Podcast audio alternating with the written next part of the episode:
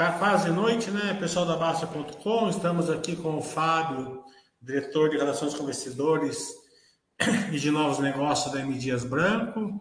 Já é carinha, já é figurinha carimbada aqui na Baster, né? Mostra o respeito que a M Dias tem para os seus acionistas minoritários.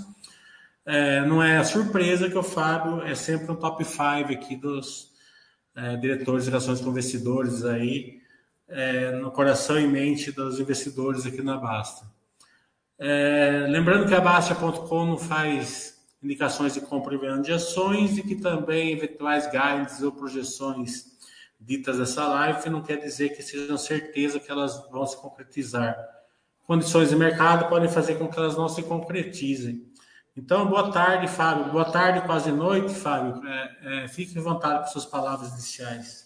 Não, João, eu que te agradeço. Boa, boa tarde a todo mundo. É sempre um, um prazer estar aqui com vocês. É, independente do, de quais são os resultados. Nesse primeiro trimestre, a gente já mostrou uma, uma melhora nos resultados, principalmente no mês de março. Imagino que a gente vai ter uma, uma, uma discussão, uma conversa sobre sobre esse tema, mas é sempre importante manter todo mundo na mesma página sobre os resultados é, do trimestre da empresa e a nossa expectativa de médio e longo prazo. É, a receita aumentou 32%, está vendo aqui. Mas como toda empresa que é escalável, né, é, é volume e preço, né? Volume e preço tem que subir os dois, né? Então a gente viu que o preço médio subiu 23% e o volume subiu 7%. É, o volume sub-7 até é bem razoável, porque a M Dias ela tem um crescimento populacional, né? Hum. Não adianta a pessoa ganhar mais dinheiro, ela vai consumir aquele número de massa e bolacha, ela não, vai, não consegue comer mais, pode até comer uma, uma marca melhor, hum. é, melhorar o mix e tal, mas não, não sai muito disso, né? Mas então acho que uma boa parte fora do crescimento populacional é através do MEs que vocês fizeram, né? Que, hum que chega no 7%, mas o que salta aos olhos aqui é que vocês conseguiram subir o preço bem acima da inflação, né? quatro vezes acima da inflação. É, então, como vocês conseguiram isso? É, teve um. Acho que esse, esse crescimento de volume de 7%, ele tem. Ele traz um pouco do crescimento do mercado, que é o que você falou, é o crescimento populacional. Tem uma outra parte que é ganho de market share, que a gente até colocou na apresentação, é, depois, se puder só baixar uns slides, vai ficar, isso vai ficar mais claro. Ver? A gente até já, já fala disso daí também. Pode baixar mais um, João. Mais, mais. Mais um pouco, acho que deve ser o próximo. Aí, ó, esse aí, ó. Você vê que do primeiro, na, na parte de cima ali, no, na camada de cima, é, primeiro TRI 22 para primeiro TRI 23, em biscoitos, volume, a gente aumentou o market share, massas também de 29,3% para 30,3%, e a farinha de trigo de 9,8% para 12,7%. Então, esse ganho de market share conversa com o crescimento dos volumes acima do mercado. Né? E aí tem uma parcela que eu diria que é até um menor, porque os M&As que nós fizemos foram M&As pequenos, comparando com o porte da M Dias. Mas foram basicamente esses três fatores né? O crescimento do mercado, o ganho de market share e as aquisições. Isso volume. O preço, a gente pega um pouco aí do carrego do ano passado, se quiser voltar lá no primeiro, pega o carrego do ano passado, que ano passado foi aquele momento de é, começo de guerra Rússia-Ucrânia, o trigo disparou, o mercado inteiro colocou um pouco mais de preço, teve uma questão de redução de tamanho de embalagem que também teve aí uma pequena contribuição para a precificação de biscoitos e as adquiridas que trouxeram um preço médio maior. Né? Então, no fim, a gente acabou tendo um, um, um crescimento de receita de 32%, bem equilibrado entre preço e volume. É, os custos variáveis de vocês subiu 20% também. Né? É, bem acima da inflação também, acredito que seja a questão ali do, do RED que ainda está impactando, né? É, é, isso aí, João. Quer ver? Se você puder. Eu vou, eu alguns... Vai estar tá mais embaixo. Pode descer bastante. Aí, deve ser. É esse aí, ó. Esse aí. Aí você, a gente consegue ver na a primeira linha traz o custo variável em real por quilo, né? a gente vê que ali em 2001 T22 estava em 3,1. Aí o trigo foi subindo, o óleo de palma também, são as duas principais commodities e as duas impactadas pela guerra Rússia-Ucrânia. Foram aí subiram e o custo variável foi subindo até bater o pico no quarto trimestre, que foi o pior período, 4,1. Do quarto tri para o primeiro caiu, mas a queda ainda não compensou o que aconteceu do primeiro tá faltando, para o terceiro. Esse, azul, esse, esse azulzinho vir para vermelhinho aqui, não é isso? E tá vindo já, né? Não, tá já... vindo, mas é que a hora que, é. que, que, que, as retas aí colidirem, daí vai abaixar mais, acredito eu. Abaixa mais o custo variável, né? E a gente Isso. tem observado uma manutenção do preço de venda. Então, assim, mantendo o preço e reduzindo o custo, a minha margem vai, vai voltando. É, é pouquinho a coisa, certo? Mas a gente vamos, vamos aproveitar a sua você aqui com a gente. A gente vamos, vamos abusar né, todas as informações possíveis. É, o custo fixo aumentou um pouco, né? Que com a receita aumentando, a escalabilidade deveria ter mantido, né? Hum. É, tem alguma questão ali pontual também, um on-off, alguma coisa assim que, que, é, que, tá, que justifica isso? Ou normal? Vocês acreditam que um trimestre vai um pouquinho, outro vem por baixo? Como que vocês estão vendo isso? Tem três coisas aqui, do 0,9 para 1,1. Né? É, primeiro, tem inflação, que acaba se refletindo no dissídio para os colaboradores da, das fábricas. Né? Segundo, do quarto TRI para o primeiro, a gente aumentou um pouco o contingente nas fábricas, já prevendo uma retomada dos volumes em 2023. E terceiro, tem é, duas adquiridas que não, não estavam no resultado do 1T22, que foi a, a Jasmine, que nós adquirimos em agosto de 22, e a Las Acácias em outubro de 22, que aumentou um pouco o custo fixo. É, mas as margens já mostram a retomada da escalabilidade, já está um ponto acima do ano passado. Mas a pergunta aqui é o seguinte: esse segundo trimestre está fora da curva? Tem, tem não recorrente aqui ou, vamos buscar esse 34 aí? O primeiro TRI? O segundo. Ah, o segundo TRI? Acho que assim, o 34 como um. Vai, é algo que possa ser alcançável, ok, que possa ser atingido, ok, mas assim, não vem de um dia para o outro, né? O que que teve de, aí não vou dizer nem não recorrente, mas o que, que teve de específico no segundo TRI de 2022? Foi o momento. Aí, volta um pouco lá naquele gráfico do, do trigo, João, por favor. Isso, esse aí, né? Que é o que a gente observa na, na linha, desculpa, na linha vermelha do gráfico à esquerda. Começou a guerra no final de fevereiro, o preço, os preços de mercado subiram. A gente vê o trigo ali foi de 289 para 450 no mercado. A linha azul é o preço médio no estoque de M dias. Demorou um pouco, porque a gente carrega quatro meses de estoque. Entendeu? Então, assim, o segundo TRI teve aumento de preço, mas não teve aumento de custo.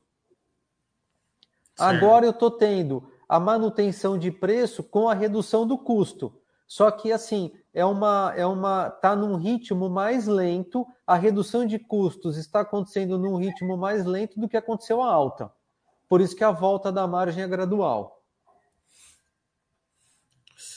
Mas é possível sim, em algum momento a gente voltar para aqueles 34% de margem bruta. Não, Tivemos tentou... até mais do que isso no passado. A MD já chegou a ter 37, 38. É, notícias boas sempre que o SGI de vocês está é, tá um ponto abaixo, né, o percentual da receita, mostra que a, que a escalabilidade está funcionando. Mas o ponto que o ponto chave aqui do, do balanço do primeiro trimestre é a EBITDA de vocês, que vocês aumentaram 95%. Hum. Mas se a gente tiver um cuidado para olhar é, isso, em janeiro vocês tiveram uma EBITDA negativa, né? de crescimento negativo, 2%. Hum. É, mantiveram assim o 7%, que era mais ou menos o mesmo padrão do ano passado, e em março é, bombou, né? Hum. É, que fez dar o, esse resultado ótimo aqui de vocês. Esse 13% é, é, uma, é fora da curva ou é o que a gente pode esperar nos próximos trimestres? Ah, é, é, é, acho que está mais perto, mais próximo do 13 do que para o 7. Certo. Porque assim, não tem, hoje não tem nenhuma. Não tem nada que justifique uma alta dos custos, pelo menos no curtíssimo prazo. E o que a gente está observando em precificação é manutenção de preço.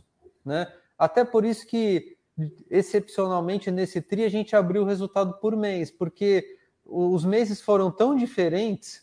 Né? Janeiro teve ainda um custo mais alto, que a gente não tinha renovado totalmente o estoque, e foi, é um mês com sazonalidade desfavorável, porque férias escolares têm um consumo menor de biscoitos. Então teve menos volume e mais custos, né? E aí isso foi se, foi se normalizando ao longo do TRI até chegar em março com uma margem de 13. Muito então, bom. março é uma, uma referência melhor. Um B13, que dê 10, 11 já está ótimo, né? É. Hum... Esse já passou.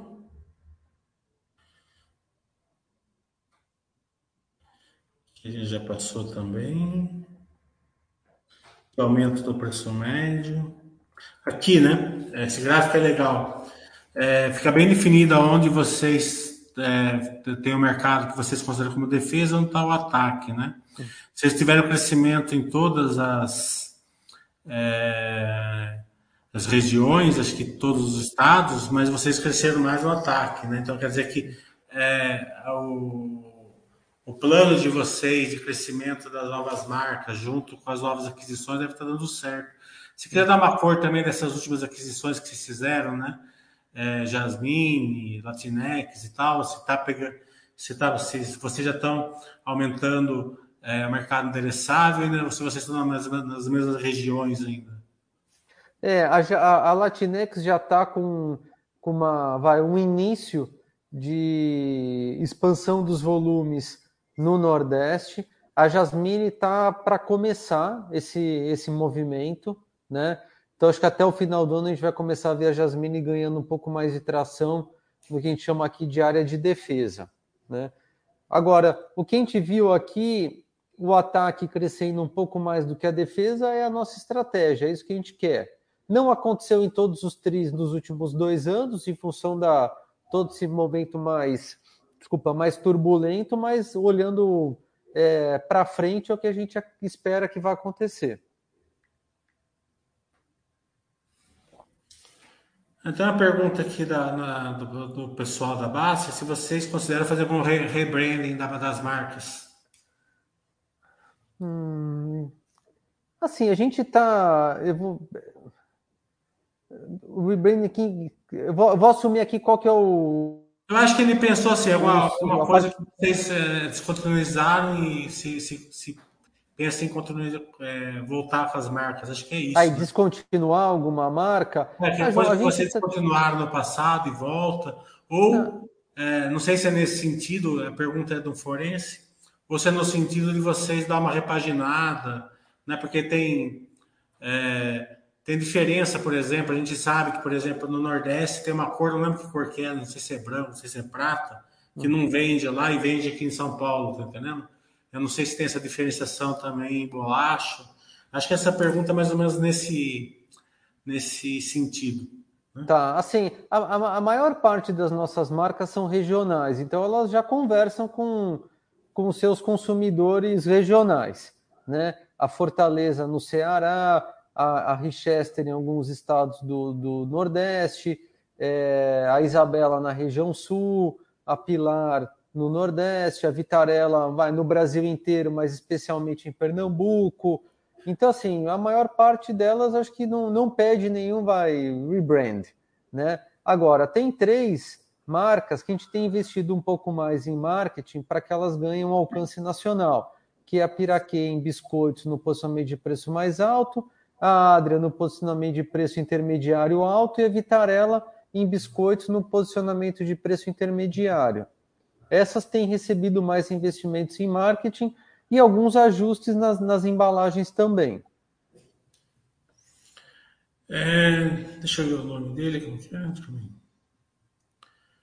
Ô Moura, se ficou respondida a sua pergunta, só você manda, você manda um pouco mais detalhada a sua pergunta, por favor. É, aqui a gente já passou o ganho de market share. Os custos, despesas, estoques a gente já passou. Aqui, vamos, vamos dar uma cor melhor aqui, que a gente está tá tendo um, um grau bem acentuado de queda, né? 1%. É, 1,2% na verdade, ano passado. Esse segundo trimestre está abaixo, mas você mesmo falou que teve aquela questão da guerra da Ucrânia que ficou um pouco fora da curva. É, essa queda de, de despesas é, operacionais, ela se deve àquele trabalho lá de já de anos que vocês estão fazendo e aí estão continuando colhendo os resultados ou vocês estão avançando em novos projetos? Não, essa queda aqui do, do 21.9 para o 20.7, acho que ela tem um pouco aqui de efeito denominador, porque é, é despesa dividida pela receita líquida. A receita líquida cresceu bastante em função de preço médio, né? E tem sim algumas iniciativas pontuais. O resultado daquele trabalho é observado quando a gente aqui não está aqui no gráfico, mas é, é, esse SDNA com percentual da receita líquida até 2018, 2019, era próximo dos 25%. Aí aquele trabalho levou de 25 para 20 ou para 21, né? A gente trabalha hoje com, com a perspectiva de manter 20, né? O primeiro tri, quarto tri é um pouco acima porque dilui menos e o terceiro, e o segundo tri, terceiro tri pode ser um pouco abaixo dos 20 porque dilui mais em função dos volumes. Mas, assim, para o ano, a gente trabalha com a perspectiva de 20%.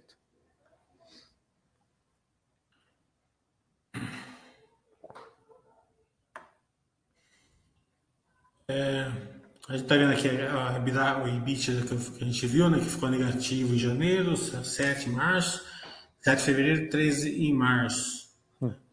Vocês tiveram um resultado é, muito forte, mais quase 100% de aumento.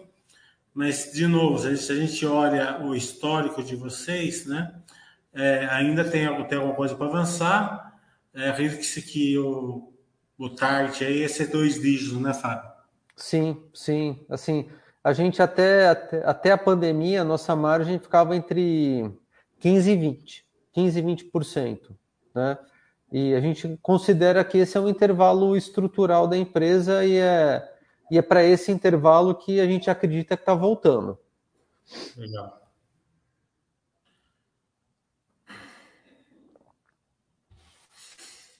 É, mesmo caso a margem, margem líquida ainda voltou um pouco, mas ainda está bem aquém da, margem histórica de vocês, que é ali perto dos 10%, 8%. Então, acreditamos que também é um target que pode. Quer dizer, todas essas margens, o que, é que elas mostram? A recuperação de vocês, mas que ainda não né, foi só o primeiro passo, ainda tem um, é. um caminho longo para recuperar ainda, né? Tem, tem, é, tem muita, muitos é, é objetivos a serem conquistados, né, Fábio? Hum, tem sim, tem sim. Obviamente que a queda dos custos é, tem um papel importante nessa volta das margens, mas a gente vai começar a ver também todos os ganhos de eficiência, como esse que a gente viu agora em, no SDNA, aparecerem de forma mais evidente nas margens, né? Porque eles ficaram um pouco ali escondidos nesses últimos dois anos de alta muito acentuada dos custos e desvalorização do real. Nessa toada, a gente está vendo a curva de juros, ela está um pouco abaixo de 11%, a curva de juros de dois, três anos, né? A Selic está 3,75, quase 3 pontos acima. É, a queda da taxa de juros, o que, que ela pode influenciar nessa melhora da, da empresa? Né? É, sim, os principais pontos que vem na minha cabeça é o consumo, né? troca de mix, né? as pessoas vão consumir é, produtos mais caros, né? É, e também aí uma diminuição de custos, né? É, tem mais alguma coisa? E se eu estou certo nesses três pontos? Acho que você está certo. Talvez assim, um pouco menos no volume, porque o volume per capita é bem estável, mas você tem razão no mix, né? Se essa queda da Selic acabar tendo algum impacto favorável em renda, né? Que é o que a gente imagina que, que vai ter, é, aí sim pode ter uma, um, um, impacto favorável no mix. Né? Quem melhora preço médio, melhora a margem. E acho que talvez um terceiro ponto aqui é com relação ao custo, à despesa financeira.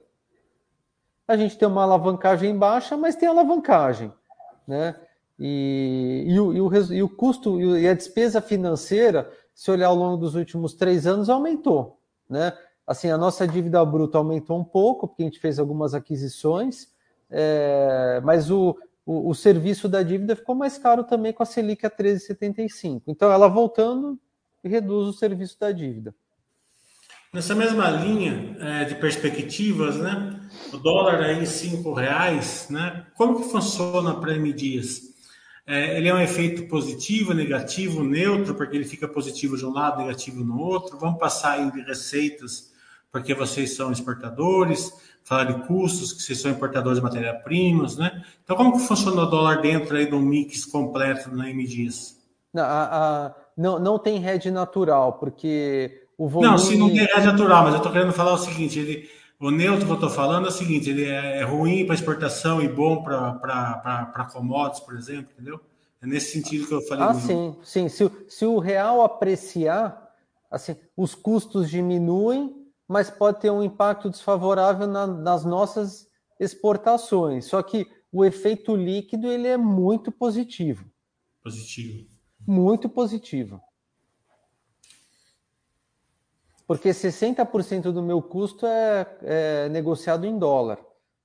Legal. E a receita é quanto? É menos, né? Uns dos, é, dá 2% da receita que eu exporto. Ah, então eu achei que era bem mais. Não, é.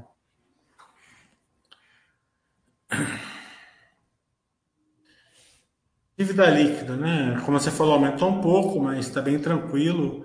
É, a dívida, geração de caixa muito forte, produto resiliente, o pessoal não deixa de comer, pode consumir um pouco menos, nem consumir tão menos, consome. É, nesse caso, uma, é, com algum tipo de problema econômico na macro, o pessoal consome uma marca mais barata normalmente, né? mas continua é. consumindo. É, então a gente está vendo que a dívida líquida aumentou em uns 60%, ano contra ano, vocês fizeram várias aquisições, mas que a dívida líquida EBITDA ficou bem tranquila, hum. Em 1,6 vezes, para uma empresa que é muito resiliente, né? Hum. E ainda vai ter esse aumento do EBITDA. Se a gente, acho que se a gente analisar o EBITDA, essa dívida já vai cair para 1,2, não sei se você já fez essa conta, deve ter feito. Se você analisar o EBITDA, já despenca essa dívida. Né? Despenca, despenca sim. É. Então, só para reforçar, está bem tranquilo a estrutura capital. Ah, assim, está num nível, vai, que não, não preocupa, né? Acho que assim, é, não é, se olhar de forma estática, né, é, caiu. Mas acho que assim, colocando na perspectiva, né, a nossa perspectiva é de melhora de margem, aumento de EBITDA nominal, assim, o negócio tá, tá avançando bem, em linha com a estratégia. Então, assim, natural, automaticamente, essa alavancagem ela vai cair até o final do ano.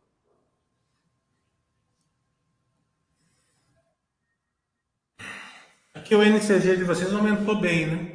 É uma coisa, é, o número de dias, né? É, é foi na conta de fornecedor. Foi sazonal ou, ou, ou realmente vocês estão tendo que é, dar mais dias de clientes, aumentar o estoque e, e, melhor, e também diminuir o prazo para fornecedores. Como que está funcionando? Olha, João, assim, é, na linha de clientes, que foi a que aumentou menos, a gente tem visto assim algumas redes pedindo um pouco mais de prazo, né? Mas aí entra numa negociação que, assim, olhando todas as variáveis, prazo, volumes, preço, mas a gente tem observado isso no mercado. Né? A linha de fornecedores foi a que mais aumentou ano contra ano, e aqui é mais, é mais um, um efeito matemático, porque a conta aqui é, é, saldo de fornecedores dividido pelo CMV. Né? É, o saldo de fornecedores do primeiro TRI 22 para o 23 ficou praticamente estável, na casa dos 700 milhões de reais o CMV aumentou muito em função da alta do trigo e do óleo de palma. Então aí meu, meu prazo de fornecedores caiu, né?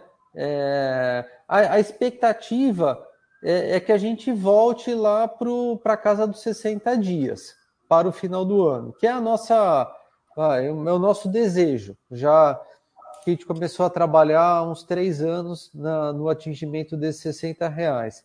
Estoques aumentou um pouco porque a gente tem feito algumas compras de trigo com preços mais atrativos. Então, foi mais aí no lado da commodity. Mas acho que assim, nenhuma situação aqui que preocupe no capital de giro. Eu não preocupa, não, é, não é nessa é. questão. A questão que eu estou falando é o seguinte: só para acionista uma, uma, uma cor, é o seguinte: a dívida aumenta também porque o NCG aumenta, né? Então vocês precisam é. colocar dinheiro no NCG e também esse custo do carrego também acaba afetando as margens também, né? No, no hum. resultado financeiro. Sim. Então, se tiver uma melhora, já também vai, vai na veia uma melhora de margem, né, Fábio? Vai, vai sim.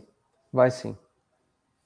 Então não é uma questão de. Eu não estou é, é, pontuando isso daqui por, por uma questão de preocupação, e sim de, de, de resultados mesmo. É. Só para o pessoal entender que tem uma melhora aí acentuada, se caso vocês conseguirem voltar para 60 dias. Né? Hum. Investimentos, vocês tiveram poucos investimentos no primeiro trimestre, foi mais em transformação digital. É, eu sempre vou fazer a pergunta para você, porque eu vou aproveitar que você é diretor de novos negócios, estão olhando alguma coisa? Não tô, claro que você não pode falar, mas estou falando assim, vocês podem falar, assim, tem um papelar, tem um funil de e-mail ali, já tem alguma coisa mais, mais em, em DD, o que... É, é o que se a gente pode ter algumas notícias, ou se vocês vão focar mesmo na, na integração e sinergias do que vocês já compraram. Ô, João, eu diria que assim, uma coisa não elimina a outra. A prioridade desse ano é a gente assim, é, olhar mais para dentro e, e, trabalhar na integração da Latinex, Jasmine e Las Acácias. Né? É, essa é a prioridade. Mas assim, eu tenho que manter a agenda de M&A, eu tenho que manter o radar ligado, entendeu? Assim, pelo tamanho da M Dias, pelo balanço da M Dias, eu preciso saber tudo o que está acontecendo no mercado. Mas a prioridade é, é, é, integrar essas três empresas e ir melhorando o resultado é, do nosso negócio principal até o final do ano.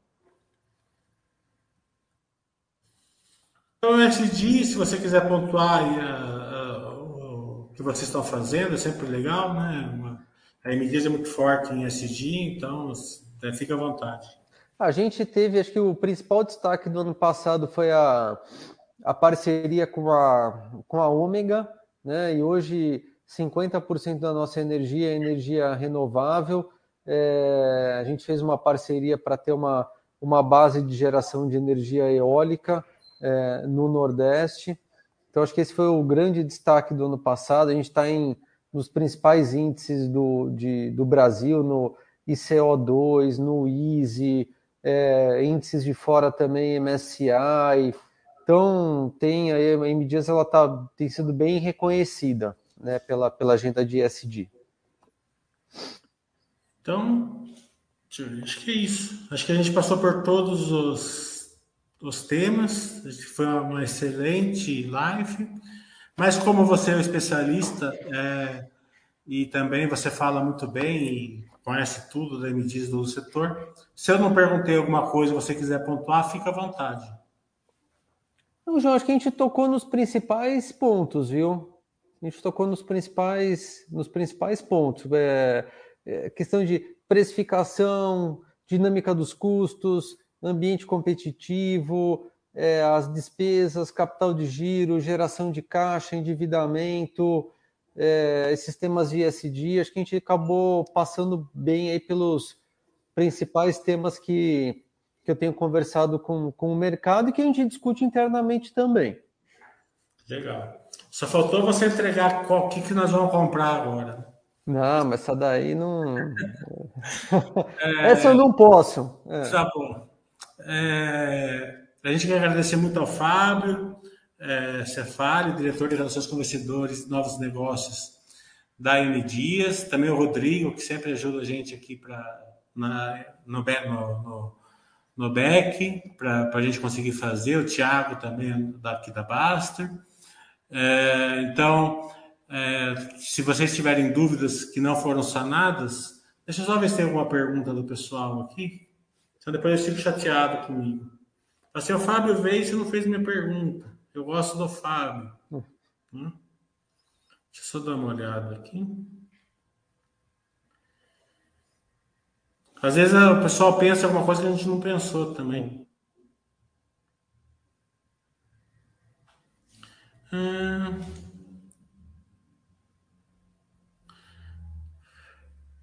Ah, o Moura, ele complementou aquela, aquela questão do rebrand lá, que ele está falando que ele vê concorrentes investindo com agressividade em design de embalagens nas gôndolas.